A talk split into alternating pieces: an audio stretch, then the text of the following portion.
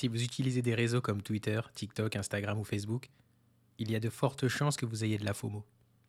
Aujourd'hui, je voulais vous parler de ça. Bienvenue sur Simple, le podcast qui parle de mon voyage vers la simplification de ma vie, de minimalisme et de vivre simplement. Je m'appelle Julien, mais certains me connaissent sous le nom de Monsieur P.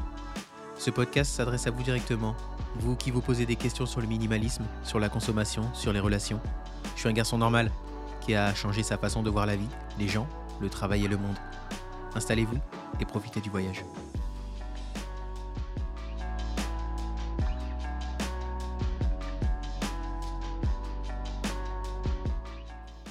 La FOMO. La FOMO, c'est l'acronyme de Fear of Missing Out. En français, ça veut dire la peur de manquer. Ça fait très longtemps que j'avais envie de faire un épisode dessus. On est tous concernés de près ou de loin. Moi le premier. J'ai découvert que j'avais la FOMO il y a quelques mois. Et je ne cesse de veiller à ne pas y retomber. Même si elle n'est pas reconnue comme une maladie, il y a des symptômes alarmants. Par exemple, si vous ressentez le besoin de constamment checker vos réseaux, vous l'avez. Si après avoir posé votre téléphone, vous le reprenez aussitôt et swipez pour actualiser, vous l'avez. Si la première chose que vous faites le matin, à peine après avoir ouvert les yeux, est de prendre votre téléphone et regarder les nouvelles, vous êtes aussi atteint par la FOMO.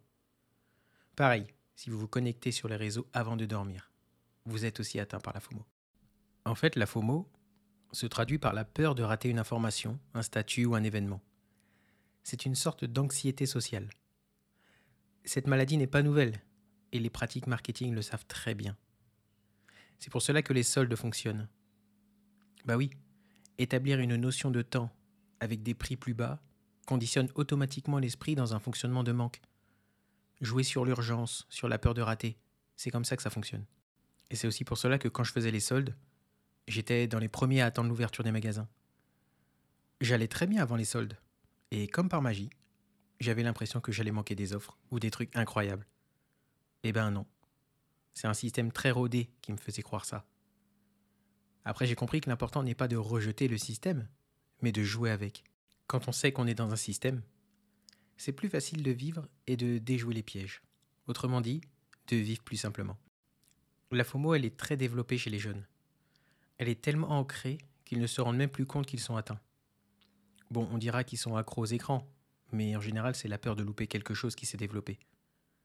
Encore une fois, si vous êtes angoissé à l'idée d'être loin de votre téléphone, de passer un moment à l'extérieur en ayant uniquement à l'esprit le fait d'être pressé de retrouver vos réseaux le soir, ça veut dire beaucoup. Je ne suis pas médecin, mais en m'analysant, j'ai constaté que j'avais la FOMO. Je prenais mon téléphone dès le matin, je le sortais machinalement dès que j'avais l'occasion, et j'actualisais mes réseaux alors que je venais de le faire. J'étais aussi inhibé, empêché de développer ma vie à cause de la vie des autres sur les réseaux. Un jour, j'ai été témoin de quelque chose d'alarmant. J'étais en ville et j'ai emprunté un escalator. Et là, j'ai vu une dame sortir son téléphone et actualiser son fil Facebook entre le haut de l'escalator et le bas. Et je me suis dit, purée, cette dame ne peut même pas descendre un escalator pendant 20 secondes sans prendre son téléphone. Ça m'a profondément choqué. Et je me suis dit que je faisais pareil. Même aux toilettes, je prenais aussi mon téléphone. On le fait tous. On s'en rend même plus compte. Il y a ça dans les files d'attente aussi. Nous sommes absolument tous rivés sur nos téléphones, le dos courbé et les yeux rivés sur nos réseaux. Encore une fois, je fais encore ces choses-là de temps en temps, mais j'essaie de m'en désolidariser. c'est pas facile. Pourtant, pour ce faire, c'est très simple. Moi, ce que je fais, c'est que je n'ai aucune notification d'activer sur mon téléphone, à part les SMS des personnes importantes et les appels. Et j'ai ça depuis plusieurs mois. Et je le vis très bien. Je n'actualise pas mes réseaux je le fais quand je l'ai décidé.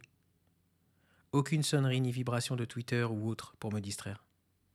J'utilise la fonction ne pas déranger sur mon téléphone très tôt le soir pour commencer un cycle de repos sain. Après, si vous pensez avoir la FOMO, rien n'est perdu. Sachez que la JOMO existe. La JOMO, c'est The Joy of Missing Out. C'est un peu du marketing, c'est un peu l'inverse. Ça veut dire la joie de rater quelque chose. En fait, on vit tous déjà avec la JOMO. Pour le résumer, c'est un peu comme le carpe diem. ou vivre le moment présent sans se soucier du lendemain. Je ne peux pas m'empêcher de penser que les gens vivant par ce principe sont plus heureux. Ils profitent du moment. Ils ne sortent pas leur téléphone pour immortaliser un concert, ils vivent le concert. Ils ne cherchent pas à se réfugier dans leur réseau pour éviter d'échanger avec les autres, ils parlent avec les autres. Ils ne vivent pas par message ou par tweet, ils appellent leurs amis ou leur famille. Je pourrais parler des heures de la FOMO, mais je vous laisse libre de vous renseigner sur le sujet et surtout comprendre si vous l'avez ou pas. Et je suis déjà très heureux si j'ai pu vous apprendre quelque chose. La FOMO est l'ennemi du vivre, simplement. Et je veille tous les jours à y rester le plus loin possible. Alors oui, ça peut sonner comme un discours de vieux, d'écarter les réseaux et de vivre le moment. Mais moi, je vois plutôt ça comme un indice de paix, avec soi et avec les autres.